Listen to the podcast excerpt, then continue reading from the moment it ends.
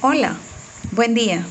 Soy Odalis Urbina y te pregunto a ti, ¿quieres aprender todo sobre contrato de transacción, fianzas, contrato de prenda e hipoteca, sobre obligaciones que se contraen sin convenio? ¿Sí? Muy bien, pues llegaste al podcast indicado. Te invito a conocer junto a mí todo sobre estos temas desde su definición, características, semejanzas, diferencias e importancia. Comenzamos. ¿Qué es el contrato de transacción? Es una actividad por medio de la cual se da por terminado extrajudicialmente un litigio o proceso con el fin de que éste pueda ser resuelto en el menor tiempo posible. Las partes pueden negociar los intereses que se discuten para que se pueda llegar a una pronta solución y ponerle fin a este proceso, para que no haya un desgaste procesal ni de las partes. La transacción puede recaer sobre la acción civil que nace de un delito, pero sin perjuicio de acción criminal. Ahora bien, ¿cuáles son las características del contrato de transacción? Las características son, es consensual, es decir, se perfecciona con el solo consentimiento y la voluntad de las partes de llegar a un acuerdo y ceder en sus pretensiones. Es bilateral, existen dos partes en este contrato y las dos se obligan a cumplir con lo que se estableció en el contrato. Es un contrato nominado, ya que se encuentra regulado en el Código Civil, a partir del artículo 2000 al 2018 debió existir un proceso litigioso donde las partes se encontraban en desacuerdo. ¿Y cuáles son las desventajas y ventajas de estos contratos? Las ventajas y desventajas son la voluntad que existe entre las partes para dar por terminado un proceso litigioso, la terminación del proceso de forma extrajudicial, desgaste procesal y económico, hace tránsito o cosa juzgada, en caso de incumplimiento se puede volver un proceso ordinario. ¿Qué ley regula el contrato de transacción? Este tipo de contrato se regula en el Código Civil desde el artículo 2000 al 2018, en el cual se establecen unos aspectos importantes como los siguientes. Solo pueden realizar la transacción la persona capaz de disponer de los objetos transigibles. No se puede transigir sobre el estado civil de las personas. No se puede transigir algo que no existe y sobre los derechos ajenos. Surge efectos sobre los contratantes. Las leyes aplicables al contrato en el Código Civil hondureño se establece que el concepto de contrato de transacción y nos dice así. Es un contrato en que las partes terminan extrajudicialmente un litigio pendiente o precaven un litigio eventual que no es transacción, el acto que solo consiste en la renuncia de un derecho que no se disputa. También se establece quien está legitimando o tiene la capacidad para realizar este contrato y sobre que no puede transigir. Por ejemplo, no se podrá realizar transacciones sobre el estado civil de las personas ni sobre algo que no exista o sobre aquellos derechos que no son propios. Ahora bien, pasemos a otro tema, siempre relacionado, que es la fianza. Bueno, la fianza es cuando se obliga a uno a responder o cumplir por un tercero en el caso de no hacerlo este y debe estar amparado en un contrato previo. ¿Cuáles son las características del contrato de fianza?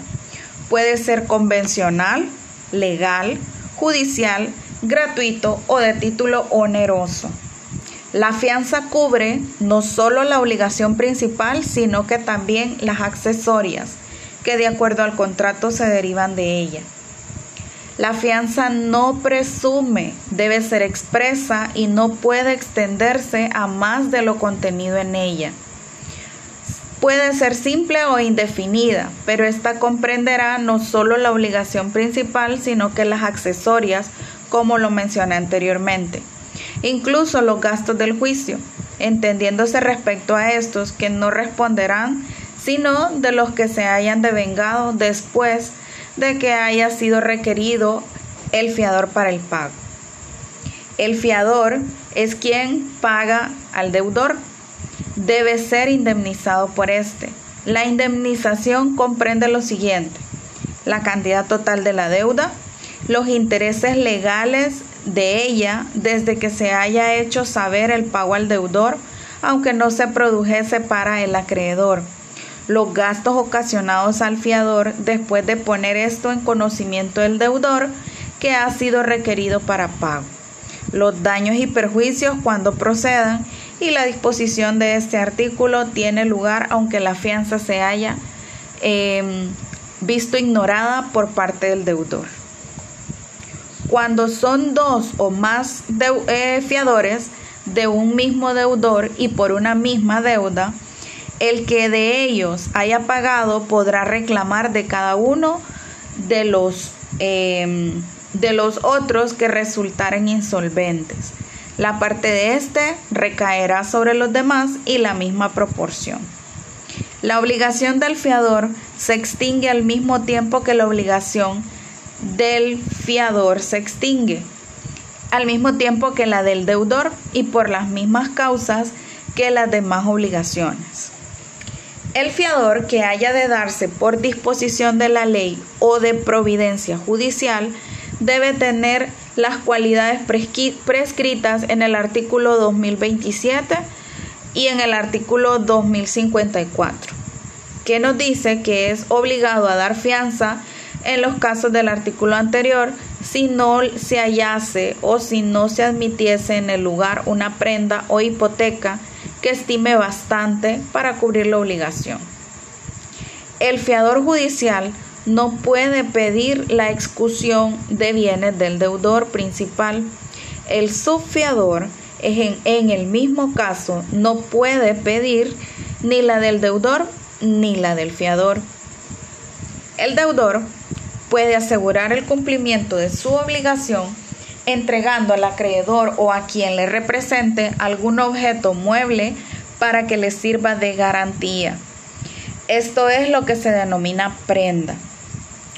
Puede ser dado en prenda todos aquellos objetos muebles que sean susceptibles de enajenación. No pueden darse en prenda cosas ajenas sin el, sin el consentimiento expreso del dueño. La prenda puede constituirse por el propio deudor o por un tercero, aún sin consentimiento de aquel. La prenda es indivisible, no obstante la divisibilidad de la deuda. Por ejemplo, el heredero del deudor que ha pagado su porción de la deuda no puede demandar su porción de la prenda, mientras que la deuda no haya sido enteramente pagada y recíprocamente el heredero del acreedor que ha recibido su porción de la deuda no puede librar la prenda en perjuicio de los coherederos que no han sido pagados. Se extingue el derecho de la prenda por las siguientes razones. Extinción de la obligación principal a que accede por destrucción completa de la cosa empeñada, cuando la propiedad de la cosa empeñada pasa al acreedor por cualquier título, cuando en virtud de una, condición resolutoria se pierde el dominio en el que dio la cosa en prenda que tenía sobre ella. Ahora bien, hablemos un poco sobre la hipoteca. La hipoteca es un derecho constituido sobre los bienes inmuebles o derechos reales del deudor o de un tercero en beneficio de un acreedor, para asegurar sobre los mismos el cumplimiento de una obligación. La hipoteca debe constituirse a través de una escritura pública y ésta se debe inscribir en el registro competente. No se puede constituir una hipoteca sino sobre cosas especial y expresamente determinadas, por una suma de dinero también cierta y determinada.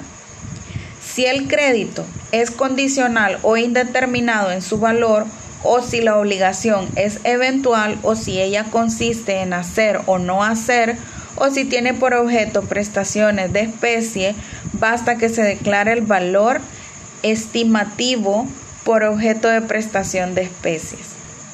La hipoteca de un inmueble se extiende a todos los accesorios, mientras estén unidos al principal, a todas las mejoras sobrevinientes al inmueble, sean mejoras naturales, accidentales o artificiales, o las construcciones hechas sobre un terreno vacío, a las ventajas que resulten de la extinción de las cargas o servidumbre que debe el inmueble.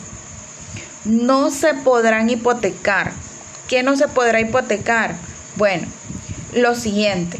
Los frutos y rentas pendientes con separación de predio que las produzcan. Los objetos muebles colocados permanentemente en los edificios, bien para su adorno o comodidad o para el servicio de alguna industria los títulos de la deuda del Estado o de los municipios, obligaciones, acciones de banco, empresas o compañías de cualquier especie. El derecho real en cosas que aún cuando se deban poseer en lo futuro no estén aún inscritas a favor del que tenga el derecho de poseer. La servidumbre a menos que se hipotequen juntamente con el predio denominante y exceptuándose en todo caso la de las aguas, la cual podrá ser hipotecada. El uso y la habitación, las minas, y eh, la hipoteca se extingue junto con la obligación principal. Se extingue asimismo por la resolución del derecho del que la constituyó o del evento de la condición resolutoria según las reglas legales. El pago de la deuda hecho por un tercero subrogado a los derechos del acreedor no extingue la hipoteca. Si el inmueble hipotecado tiene edificios y estos son destruidos, la hipoteca solo subsiste sobre el suelo y no sobre los materiales que formaban el edificio. Pero, ¿qué pasa si este es reconstruido? la hipoteca vuelve a grabarlo. Las hipotecas renacen con el crédito. Si se hubiese declarado nulo el pago, de cualquier manera que renazca la hipoteca, debe inscribirse nuevamente para que continúe produciendo efectos. Hablemos un poco sobre em, pues aquellos em, sobre aquellas obligaciones que se contraen sin convenio. Y aquí pues entra un poco el tema de los cuasi contratos. ¿Y qué es un cuasi contrato? Son hechos lícitos y puramente voluntarios, de los que resulta obligado su autor para con un tercero, y a veces una obligación recíproca entre los interesados estos también producen consecuencia de derecho, solo que carecen de uno de los elementos indispensables de los contratos. ¿Adivinen cuál es? ¿No? Bueno, ese elemento indispensable es el consentimiento de los sujetos. Existen tres principales cuasicontratos y son los que vamos a, a estudiar a continuación. La agencia oficiosa, el pago de lo no debido y la comunidad de bienes. La agencia oficiosa también es llamada gestión de negocios y es un contrato por el cual se administra sin mandato los bienes de alguna persona, se obliga para con esta y la obliga a ciertos casos. Las características de la gestión son que es un cuasi contrato, la gestión debe ser un acuerdo de voluntades, y por último, debe ser espontánea. El pago de lo no debido es cuando se recibe alguna cosa que no había derecho a cobrar y que por error ha sido indebidamente entregada y surge la obligación de restituirla. Es decir, el que acepta un pago indebido si hubiere procedido de mala fe deberá abonar el interés legal cuando se trate de capitales o frutos percibidos o debidos percibir cuando la cosa recibida los produjere. Es decir, muchas veces nos puede ocurrir que podemos pagar algo y realmente no deberlo. Y pues tenemos derecho a que se repita el pago. El, el que de buena fe hubiera aceptado un pago indebido de cosa cierta o determinada, solo responderá de las desmejoras o pérdidas de éste y de sus accesorios, en cuanto por ellas se hubiese enriquecido. Si lo hubiese enajenado, restituirá el precio o cederá la acción para hacerlo efectivo.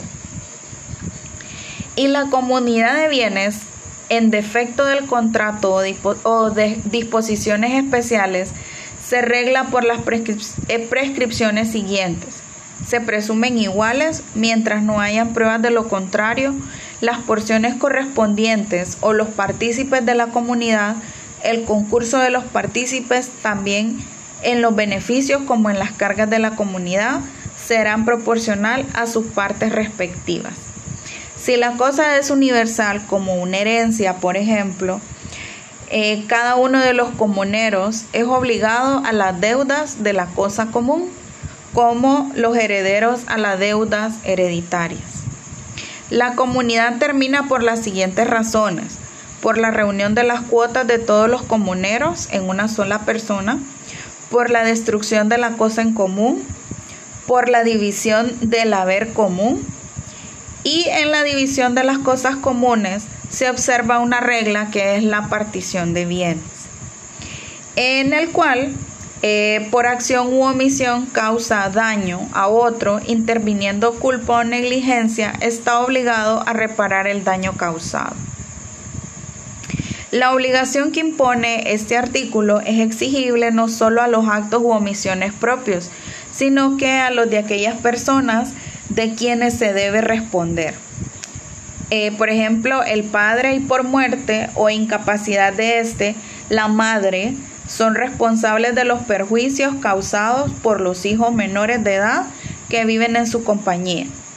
Los guardadores eh, lo son de los perjuicios causados por los menores o incapacitados que estén bajo su autoridad y habitan en su compañía y lo son igualmente los dueños o directores de los establecimientos o empresas respecto a los perjuicios causados por sus dependientes en el servicio de los ramos en los que estuvieran empleados. Son por último responsables maestros directores de arte u oficio respecto a los perjuicios causados por sus alumnos o aprendices mientras permanezcan bajo su custodia. La responsabilidad de que trate este artículo va a cesar cuando las personas eh, mencionadas prueben que emplearon toda la diligencia de un buen padre de familia para prevenir el daño, o de un buen maestro o de un buen empleador, si fuera el caso. Esto ha sido todo. Espero que pues este podcast haya sido enriquecedor y les haya despejado muchas dudas sobre los temas que vimos. Gracias por su atención.